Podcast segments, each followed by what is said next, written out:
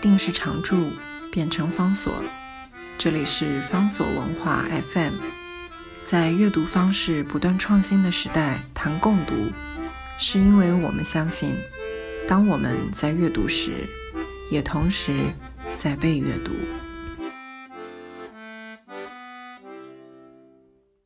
今天为大家介绍的这本书是林怀民在二零零七年所写的《跟云门去流浪》。我们来读一下最后的这一篇，叫做《佛堂》。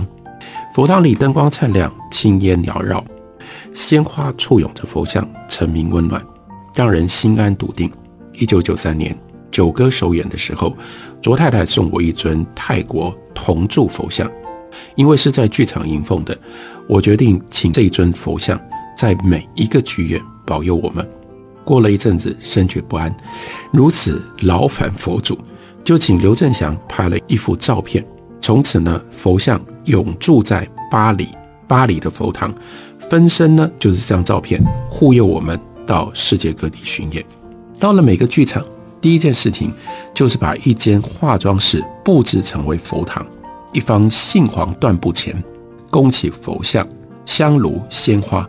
门上贴上一张“请勿熄灯”的字条，少数一两个剧场彻底禁烟，有的剧场烟雾气敏感，上香未久就铃声大作，警卫奔驰。绝大多数的剧场都体谅的同意关掉化妆室的烟雾器。演出前各方送来的花，谢幕时献的花，我们都供在佛桌上。佛堂是舞者静坐上香的地方。有人每场演出前都会上香祈福，演出后会感恩。有的是真的叫临时抱佛脚，有了心事，开幕前紧张才到佛前默祷。这里林怀民又特别说，在舞团里我是个闲人，开会见客看排练，对已经跳得很好的舞、很好的舞台和灯光吹毛求疵，这是他很重要的功能。正就是因为他一直不断的吹毛求疵，一直不断挑剔，一直不断的检讨，云门才会成长成为一个这么样令人感动的舞团。他说，演出当中呢，我还拿着本子一本正经的记笔记，好像小学的班长在老师不在的时候看谁讲话就记下名字，超不道德的。天可怜见，这些舞我已经看了几百遍，要我继续再看下去也超不道德的。但是。总有人要盯场，那就是我，而我的笔记呢，贡献微不足道。舞者与工作人员每个人都有汗流浃背的固定工作，我是一个假闭野狼，我只是坐在那里等着事情发生，又希望没有事情发生，因为所有的事都有人负责。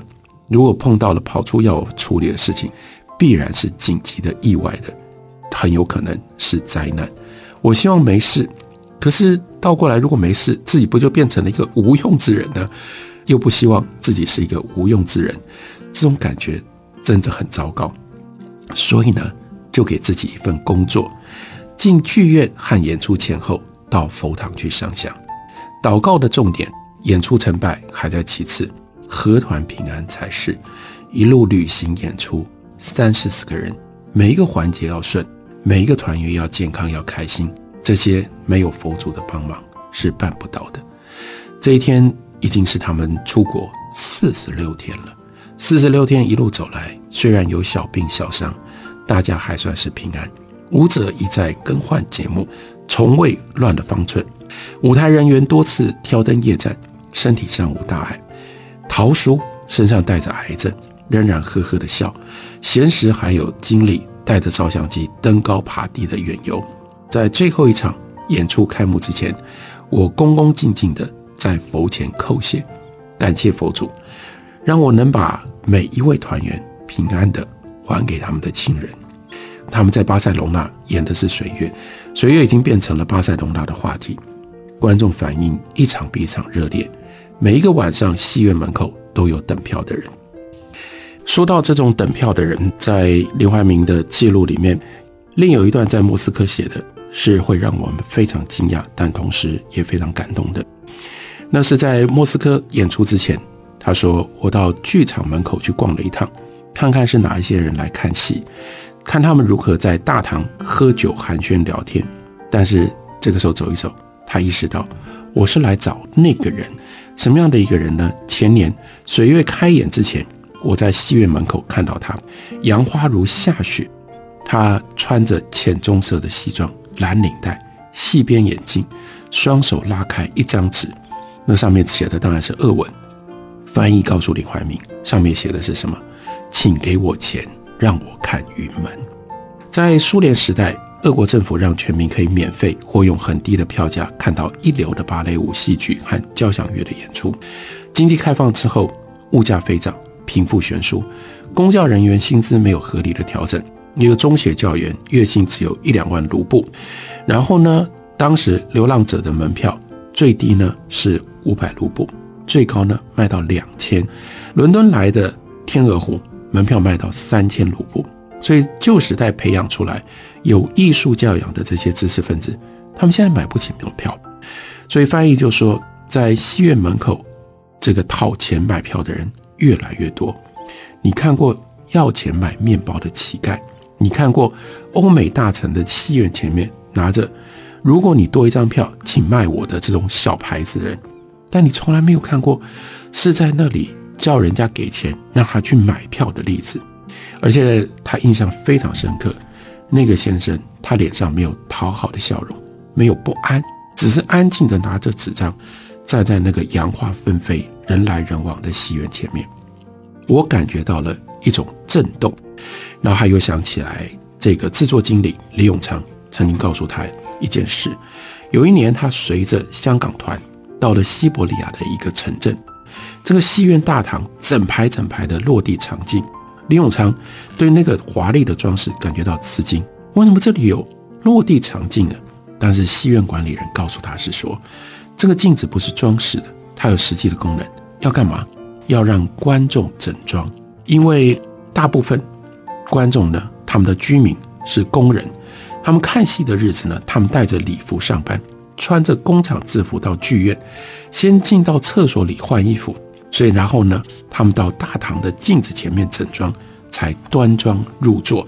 然后对比对照，林怀民的感慨是：近几年随着经济景况的改变，台北计程车司机加添了不少知识分子，或者是经商失败，或者是被迫提前优退，或者是公司裁并被解雇，或者是不愿意去大陆，所以他们就改行开车。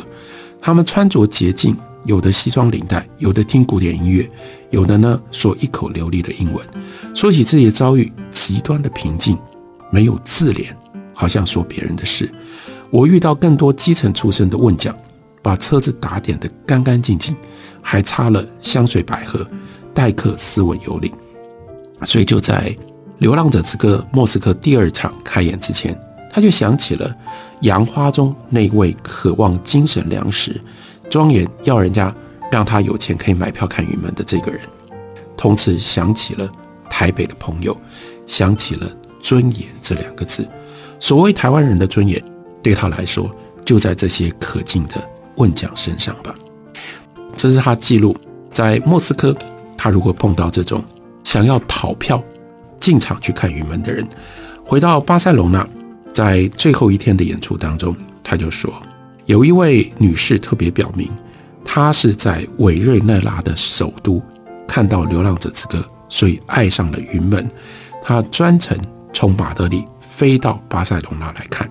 无论如何，她就一定要一张票。所以呢，这个艺术节的总监 Ricardo 先生没有办法，他只好把他自己的票给了这位女士。另外呢，有云门欧洲忠诚的粉丝，他们呢。去年在柏林待了八天，为了要把《新草三部曲》从头到尾看完。他们熟悉云门的所有的舞作，甚至他们知道狂草的墨子是怎么制作的，流浪的稻米是怎么染、是怎么晒的过程。他们还问跟蔡国强合作的《风影》什么时候才会到幽州演呢？然后他们得到了答案，说：“哦，明年十一月，Pina Bosch 艺术节在乌帕达会演。”封印，他们就非常的高兴，高兴什么说啊，在德国耶，就不用坐飞机了，因为他们是特别从德国搭飞机到巴塞隆纳来看云门的演出的。舞评出来了，有好评，但是有一家报纸问这样慢吞吞的动就能够表现出几千年的中华文化呢？但是最有影响力的另外一家报纸《El Mundo》以心灵地图为图的武评如此收笔，也就意味着回答了这个问题，毋庸多言，这是一出无可超越的舞作。所以到了最后一场，最后一场，李怀民的记录是：平常庄严谢幕的云门的舞者，今晚竟然绽露笑颜，而且有传染性的越笑越开怀，观众的掌声因而愈加的热烈。满月是回家的时候了，感谢佛祖。这样一趟五十几天的行程，光是行程本身。就已经很复杂了，更何况还要有这么多的舞者，然后还要演出。所以在书里面，我们会看到一些非常有趣的记录。例如说，书里面就给了各部门忙乱有序的日程表，所有不同的部门到底在这个行程当中，哪一天到哪里，哪一天谁在哪里，谁是谁要先去，谁要后去，然后大家如何汇合。然后因为是巡演。所以非常麻烦、非常复杂的是，所有的人员他们的航班不会通通都在一起。所以，另外大家如果有兴趣的话，可以看一下在书里面附录的所有人员乱七八糟的不同航班。这是云门舞集二零零七年春季国际巡演的航班行程表，从。台北到莫斯科，台北到雪梨，然后台北到德国，雪梨到德国，台北到德国，德国到台北，台北到莫斯科，各式各样的这种航班的表列了满满的一大册。干嘛要给我们看这些东西呢？很关键的就是林怀民要介绍，让我们知道，要让这样的一个舞团能够在国际间发光发亮，那不只是舞台上的事情，舞台有舞者。这些舞者是什么样的人？